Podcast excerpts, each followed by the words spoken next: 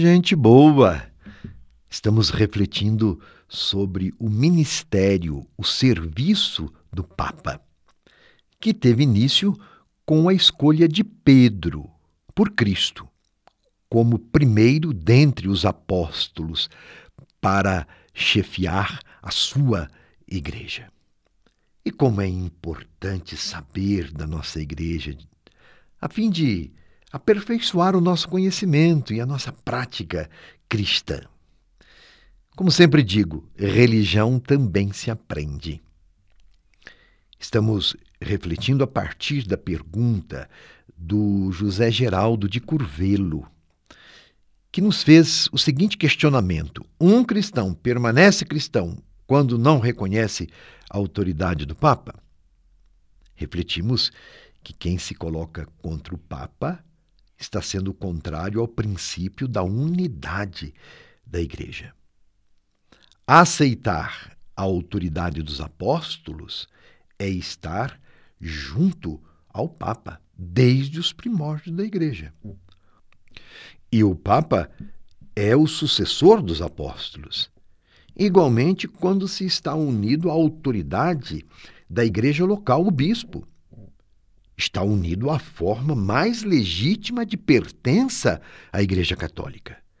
Somos uma igreja sinodal, caminhando juntos, mas a condição de permanecer em unidade e aceitar a voz do pastor, que guia e orienta.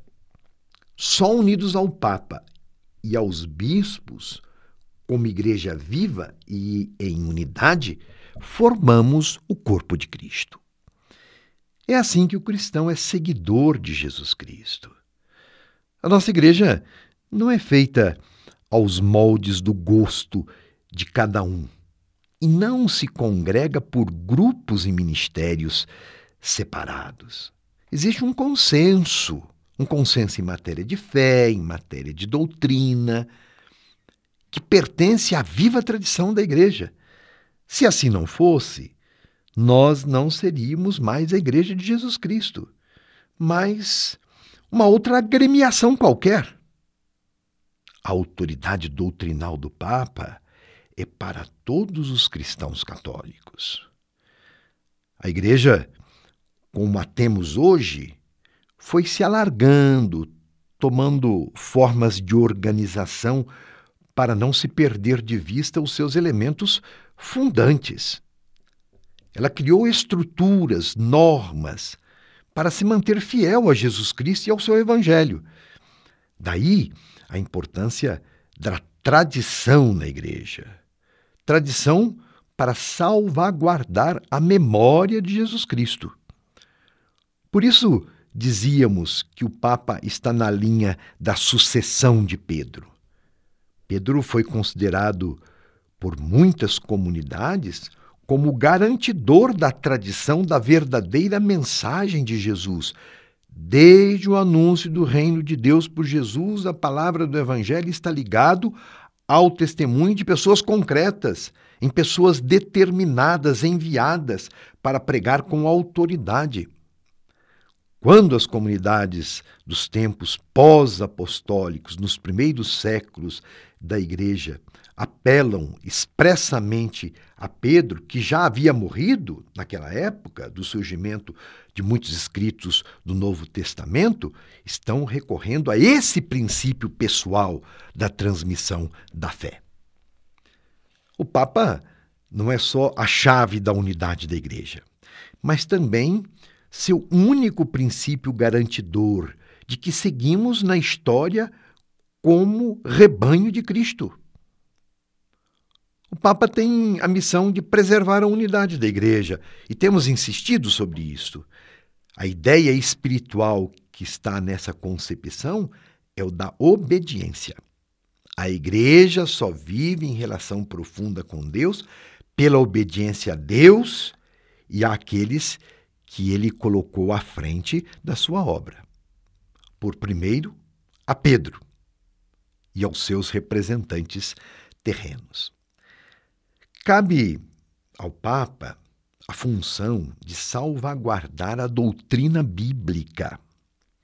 Daí a necessidade da igreja para guiar o povo no caminho da santificação, para que a palavra de Deus seja lida, entendida e interpretada de acordo com a verdadeira fé da igreja.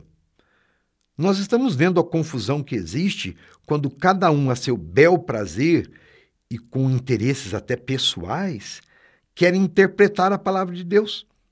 Acaba por falar o que quer e não o que Deus mesmo quer. Quem é cristão católico acolhe a palavra de Deus em unidade com o ensinamento dos apóstolos e dos seus sucessores. O Papa tem o poder de jurisdição e o exercício do seu poder não está condicionado a nenhuma autoridade civil.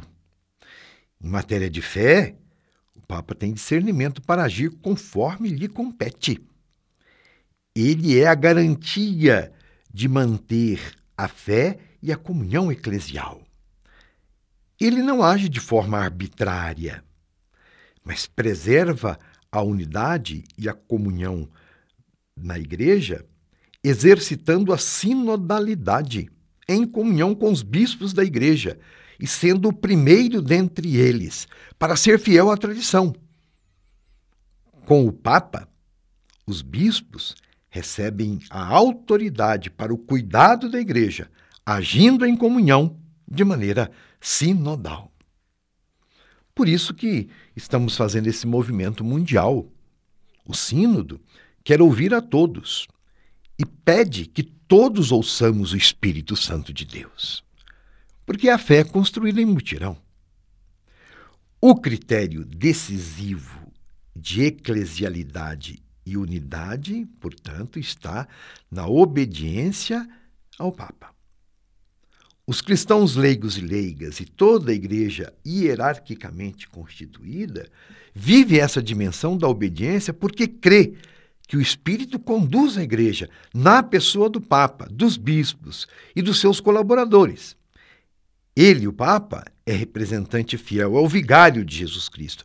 Daí, todo o nosso respeito ao Papa, hoje Papa Francisco. Somos interpelados a rezar pelo Papa. Rezemos para que seja sempre revigorado pelo Espírito Santo no seu ministério.